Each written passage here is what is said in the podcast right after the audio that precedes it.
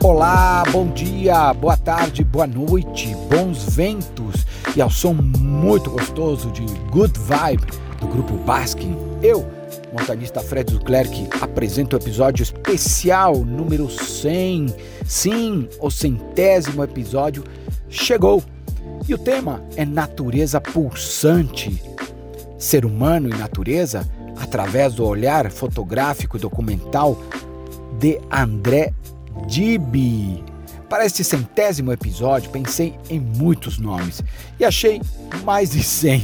Mais de 100 vieram na minha mente. Porém, tive que escolher e acabei escolhendo através do meu instinto. O trabalho de André Dibi é muito bom, muito especial. Ele tem uma excepcional visão de compor o social e a natureza através do seu olhar. Em cada imagem que vejo dele, me emociono. A cada texto que escreve, me fascina e me identifico. Gosto muito de sua visão de mundo, por isso convido ele para estar conosco aqui através do mundo de André Dibi e Reset Humano. André Dibi é fotógrafo documental, como citei agora há pouco, produz conteúdo para as principais revistas e jornais do país. Também para o exterior. Em suas expedições pelo mundo, documenta paisagens, fauna e flora e um modo muito especial de relatar a vida dos povos e comunidades tradicionais. Seus trabalhos foram publicados já na National Geographic no Brasil, no The Guardian, Explorer, O Globo, Folha de São Paulo e por aí vai uma lista muito grande. o fotógrafo também produziu conteúdos para ONGs, instituições como a WWF Brasil, Greenpeace, SOS Amazônia, FAO da ONU, ICM Bio e Serviço Florestal Brasileiro. Apaixonado pela vida ao ar livre, esteve já na Antártida algumas vezes, aliás, no Oriente Médio e em outros pontos isolados do globo documentou algumas das principais montanhas brasileiras, tendo escalado os principais e os mais altos do Brasil. Esteve também, aliás, em dois lugares que eu conheço muito bem, porque estão um está grudado na minha terra, aliás, a metade da montanha está na metade da minha terra onde eu nasci no Chile, e o outro está inteiramente no Chile, que é o Aconcagua e o Orros del Salado. São duas lendas Desenvolveu projetos que se materializaram em livros como Parques Nacionais Brasileiros, o Sertão Calunga ou Sertão Calunga e Chapada dos Veadeiros. Ganhou 15 prêmios no Brasil e no exterior, dentre eles dois prêmios da Funarte, a Energy Saving em Zurique, na Suíça. Ganhou também no concurso latino-americano de fotografia e o troféu Corcovado entre outros prêmios. A força das imagens produzidas por André em loco e o desafio de buscar inspiração em lugares isolados e de difícil acesso tornaram-se a marca, diria, característica do trabalho dele. A natureza pulsante é a forma em que o ser humano se encaixa nela. Também é o foco principal do seu trabalho, o qual não se restringe apenas à paisagem, mas também abrangem cenas cotidianas, costumes e tradições de um mundo diverso em suas origens e em sua composição natural. E aqui eu pergunto para você que está me ouvindo: gostou? Gostaram? Seu repertório de vida é muito inspirador e muito amplo, por isso está aqui no episódio número 100. Este episódio tem o apoio da Coros Brasil e Dr. Shape, Coros é uma marca americana de relógios GPS multiesportivos com alta tecnologia e qualidade. A Dr. Shape é uma empresa que atua há 19 anos no mercado, sendo a maior rede de franquias especializadas em suplementos alimentares e artigos esportivos da América Latina. Aqui, no projeto Reset Humano, a história é contada a partir de histórias de vidas inspiradoras. Você pode conhecer nosso trabalho os âncoras e os nossos valores através do site podcast resetehumano.com.br. Visite meu amigo André Dibi. Que prazer ter você aqui. Muito obrigado por aceitar participar do podcast Reset Humano. Eu sei que eu tirei você da correria e peguei alguns instantes dentro dela para a gente poder bater esse papo. Te agradeço demais. Estou muito feliz. As portas estão todas abertas para você aqui. Seja bem-vindo, meu amigo.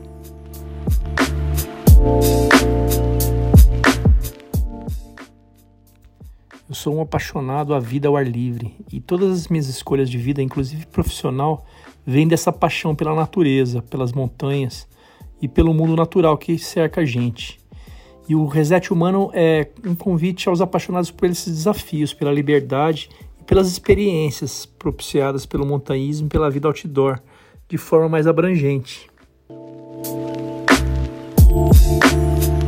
André, obrigado pelas palavras e vamos para o nosso bate-papo?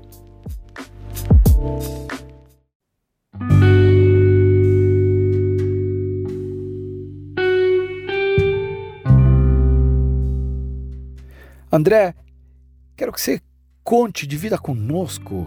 E eu sei que você mora neste lugar, mas como é viver e documentar a Chapada dos Veadeiros? Em 2006, há, 10 anos, há mais de 10 anos atrás. E pensei que um dia eu poderia viver aqui. E 10 anos depois, diante de alguns acontecimentos, acabei me mudando definitivamente para Chapada.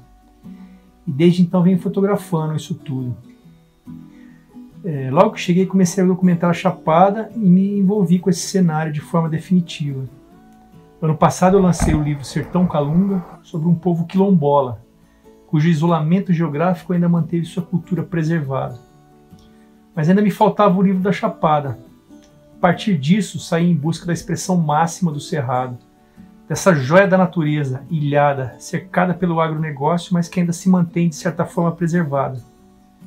Documentar a Chapada, para mim, vai além de fazer grandes fotos. É, eu quero deixar isso documentado, eternizado. Toda essa grandiosidade, a diversidade de espécies que corre o risco de desaparecer com essa loucura toda que a gente está vendo aí, de desmatar, de acabar com tudo. É sensibilizar as pessoas através da beleza disso tudo, a natureza pulsante e a maneira em que o ser humano se encaixa nela. A Chapada é o lugar que eu escolhi para viver. A Chapada é o meu lugar no mundo. Você fotografou nosso lindo Brasil de várias maneiras, das belezas naturais e as tragédias, como incêndios florestais e a diversidade do nosso povo. Quem é André Dib por André Dib? Por que você fotografa? Putz, é difícil se definir sem se arriscar no marketing pessoal. É, mas eu acho que eu sou um cara apaixonado pelo país, sobretudo por esse universo natural, pelas pessoas que aí vivem. E uso a fotografia como ferramenta para exprimir esse sentimento, conformismo diante de tantas disparidades e tanta injustiça. André, olhando as tuas fotos, tem uma em especial. Ela me marca demais. E ela está em um livro seu, que é O Sertão Calunga, produzido através do Fundo de Arte e Cultura de Goiás, em 2018. Vou descrever aqui a foto para os ouvintes entenderem. Né? Você fotografou, André, um, um pé. Isso, um pé de uma pessoa, uma moradora daquela região, daquela comunidade, mas que através deste pé e das marcas nos pés, olha, me levaram a uma viagem gigante e me levou a entender a situação social dela e me fez viajar e querer saber como foi a sua história até hoje. Te pergunto, André, quando fotografa, no que você pensa, seja com pessoas ou a natureza? A fotografia é um ato político, é, sobretudo a fotografia documental, principalmente nessa abordagem social e de natureza, ah, para mim, a fotografia ela vai além da questão estética, ela tem que tocar as pessoas, sensibilizar elas de alguma maneira.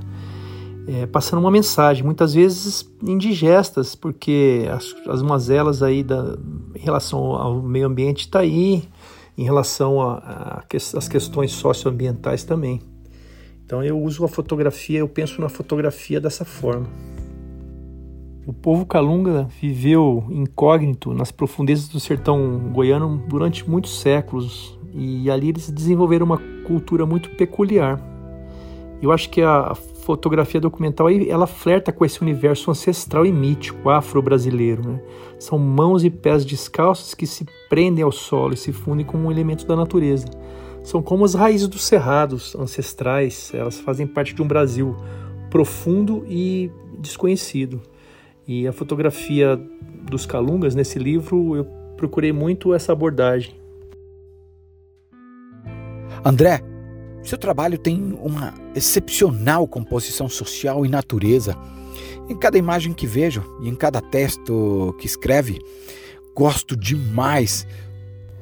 E lendo alguns livros recentes, e me vem à mente cinco objetivos que não tem nada de científico e cada um interpreta da maneira que achar melhor e adequada, principalmente que está ouvindo a gente. Mas lembrei e cito esses cinco, como por exemplo, viver mais, sentir menos dor, acumular ganhos, trabalhar de forma menos penosa e, se possível, ter prazer. Você concorda ou discorda? Acrescentaria algo a mais?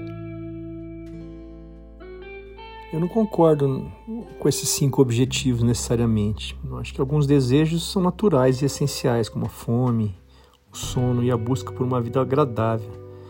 Já outros desejos são mais artificiais, como a busca pelas riquezas, por exemplo, ou pelo acúmulo dela, pelo poder. São criados através dos valores sociais, mas não são primordiais, né? E o que é ter prazer? Para alguns é respirar puro, para outros assistir um filme para outros, sei lá, estar numa piscina ou, ou correr.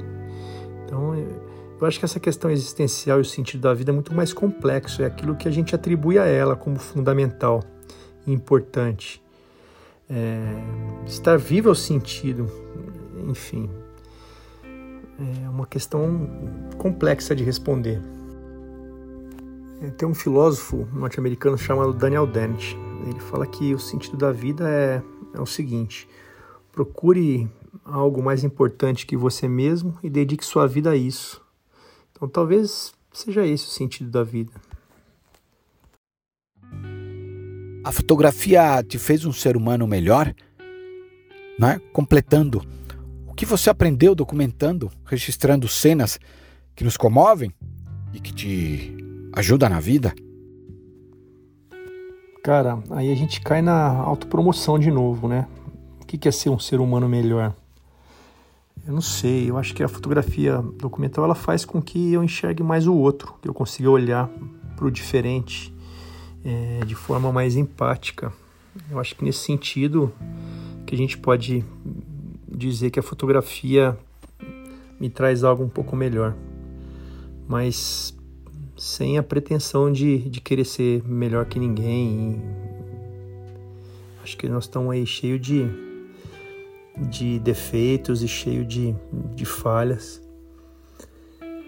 É interessante porque eu vejo que dentro da fotografia, eu acho que dentro da, da arte, ou talvez de qualquer outra atividade, né? As pessoas às vezes elas, elas se colocam num, num num patamar como se ela fosse uma, uma entidade e nós somos todos iguais, né? Mas a gente, eu acho que, que o que diferencia um do outro é a maneira com que a gente enxerga o outro.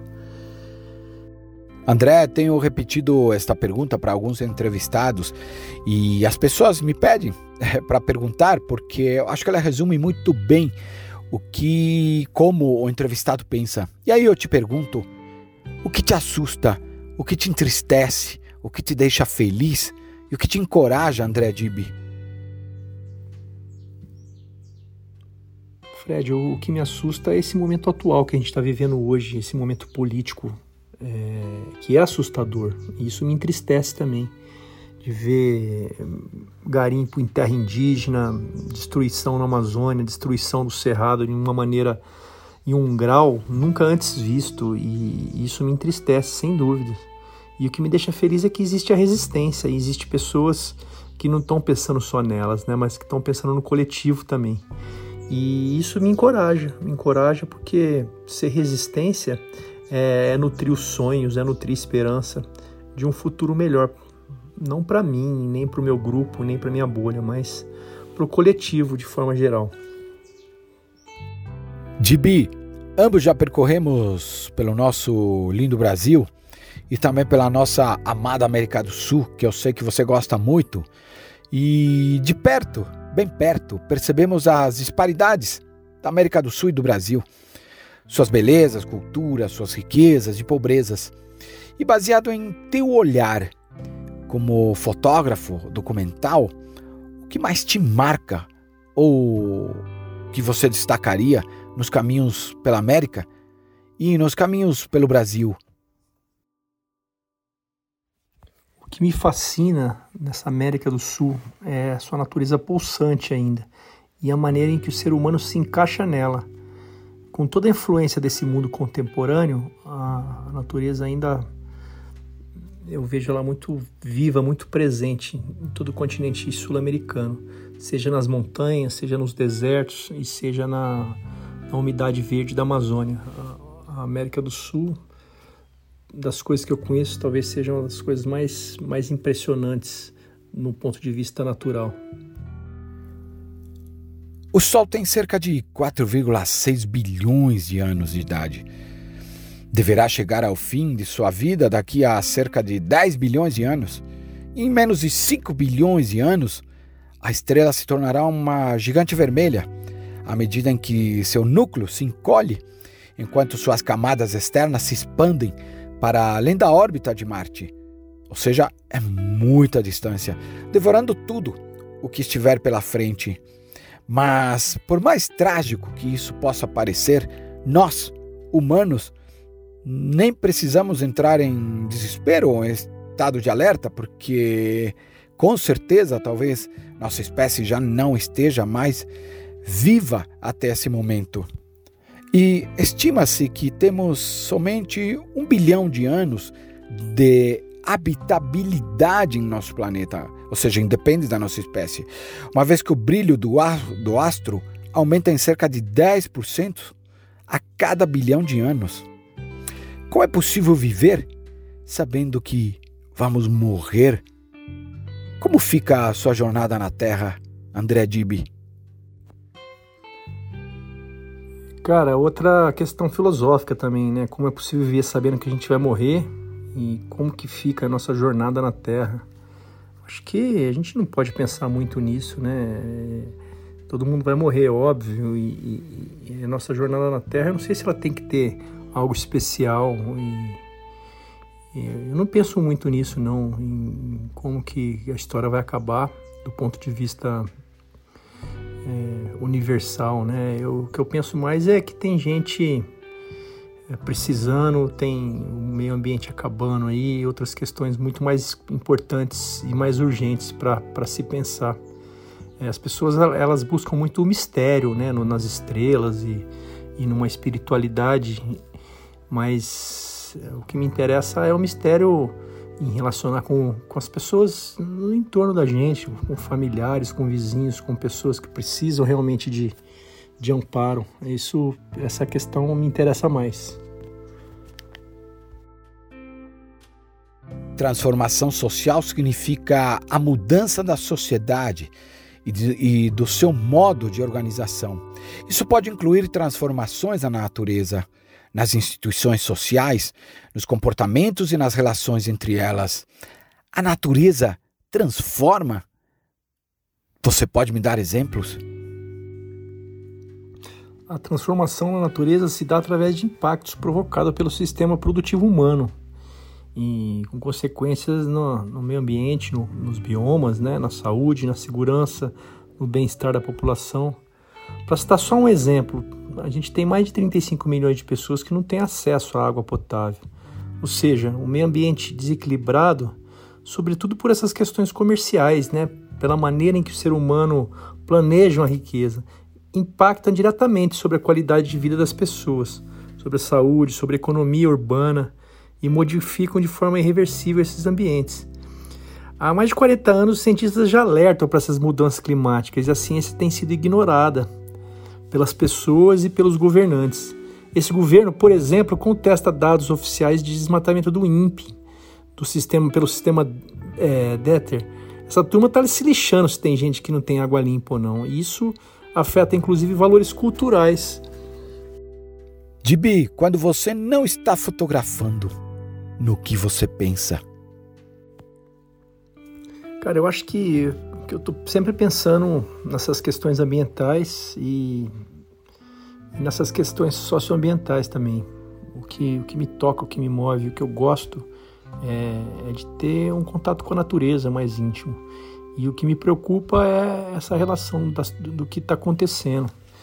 Então eu acho que eu posso te responder da seguinte forma: eu, quando eu estou fotografando, eu penso nisso, e quando não estou fotografando, isso é algo também que me conforta e que me comove e que mexe comigo também. Segundo o estudo, em 2018, o Brasil produziu cerca de 79 milhões de toneladas de lixo, com os plásticos representando 13,5% desse volume, ou 11,3 milhões de toneladas. É muita coisa. O número faz do país o quarto maior produtor de resíduos plásticos do mundo. Quero citar uma frase de Marcelo Ebert Ribeiro. Realmente, atrás de pequenas escolhas escondem-se gigantescos problemas. O que você pode me dizer disso? Sem dúvida que o, o lixo é um dos grandes problemas do planeta. É, mas é, é, importante lembrar que o consumo exacerbado que existe hoje é que é responsável por isso. Então a gente vê uma galera de bem sucedida separando o seu lixinho ali, o orgânico e o inorgânico, aquele que vai para reciclar, mas que está consumindo é, absurdamente, comprando. É, o cara tem dois, três carros, quatro e isso também, quer dizer, a quantidade de, de recurso natural que é empregado nesse, nesse consumo é absurdo. Então o lixo, na verdade, é um, é um, é um, é um problema, mas o consumo talvez seja o, o grande vilão nessa questão. Quais as pessoas que te inspiram na vida? As pessoas que me inspiram são os, os beiradeiros, os, pessoal que vive nas veredas, na beira dos rios, os indígenas que são resistência aí há quantos anos brigando contra esse esse nosso mundo contemporâneo maluco que quer acabar com tudo. Essas pessoas me inspiram. É, em relação a, a, ídolo, a artista, eu acho que o João Guimarães Rosa está presente na minha vida e no meu trabalho fotográfico, na minha vida pessoal mesmo de forma absoluta. André, quero trazer uma palavra que anda muito mal interpretada nos últimos tempos, né? Para alguns parece muito, para os outros parece pouco. Mas independente disso e sem polêmicas, quero ler para você.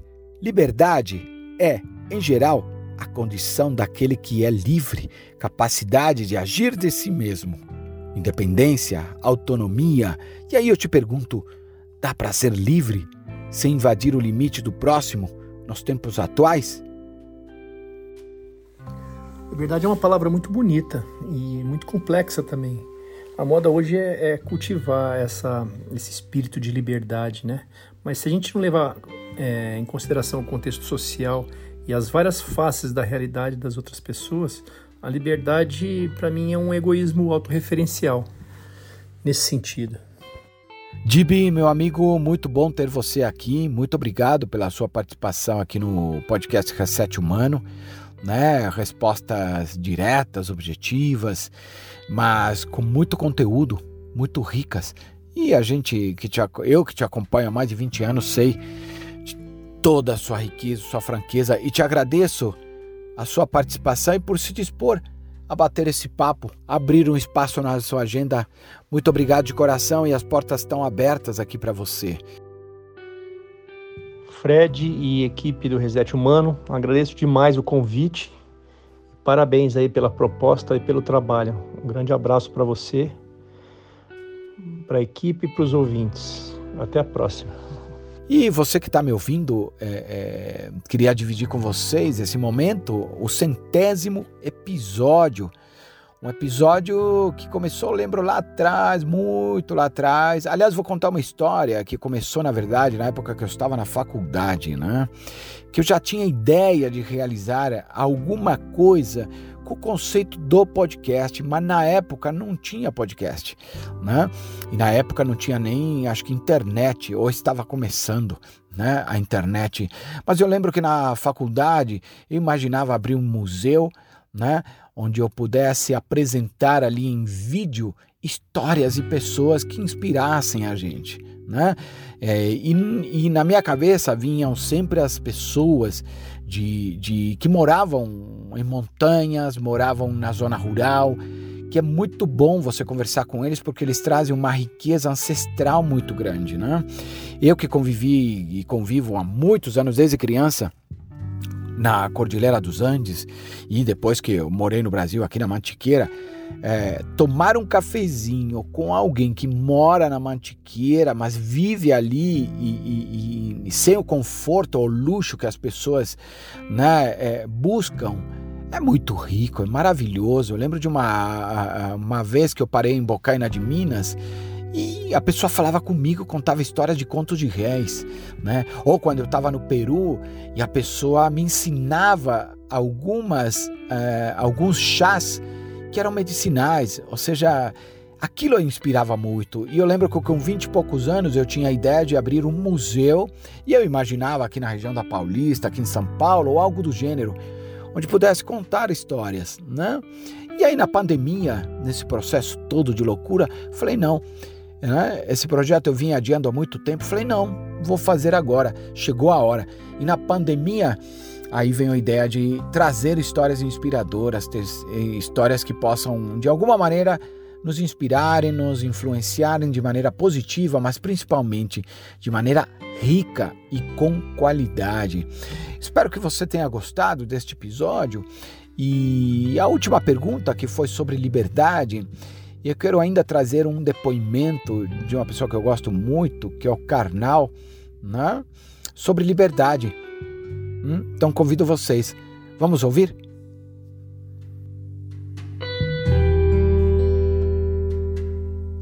O que é ser livre? A liberdade é um dos conceitos mais debatidos desde a Grécia até hoje. Para muitos é a liberdade de dizer aquilo que eu penso, a liberdade de expressão.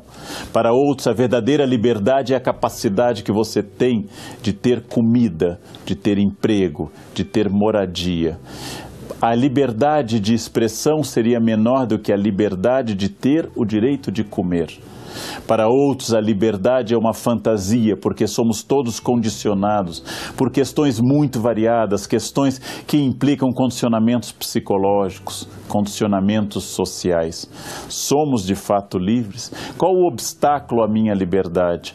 Há correntes filosóficas como o existencialismo de Jean-Paul Sartre, que diz que todos somos livres, mas como a liberdade provoca angústia, eu fico atribuindo a minha falta de iniciativa ou falta de liberdade a fatores externos que Sartre chama de má fé. Eu seria livre se não fosse casado, eu seria livre se não morasse nesse lugar. Tudo isso Sartre chama de má fé. O conceito de liberdade continua sendo um conceito fundamental, continua sendo um conceito que anima as pessoas, que leva a um debate muito intenso. Sou de fato livre porque eu posso postar nas redes sociais aquilo que eu bem entendo. O conceito de liberdade continua sendo o eixo central de uma definição do que vem a ser o ser humano e se ele é de fato feliz ou não a partir dessa liberdade. Cada época, cada grupo, cada lugar deu à palavra liberdade um sentido, discutindo o mesmo conteúdo.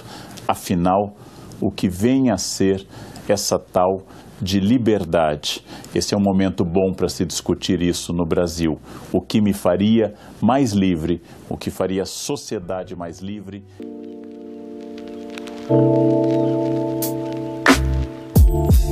Pessoal, acabou. Papo bom é assim mesmo, passou muito rápido, mas tenho certeza que foi um episódio rico em conteúdo, né, e em qualidade, baseado aí na forma de ver o mundo de André Dib, através do seu olhar, através da fotografia, convivendo com a natureza e também com alguns povos ao redor dela. E para você que me ouviu até o final, muito obrigado por me ouvirem. Espero que tenham gostado e sigam nossas redes sociais, como no Aventure Box, Instagram, YouTube, LinkedIn e Facebook. É só procurar o Reset Humano por lá. O projeto Reset Humano tem o DNA no convívio com a natureza na montanha e visa desenvolver o ser humano dando um reset, gerando aprendizado e conhecimento para desenvolver a sociedade e assim impactar positivamente na natureza e no planeta. Pessoal, de coração, desejo uma excelente semana, muita luz e bons ventos. Até o próximo episódio.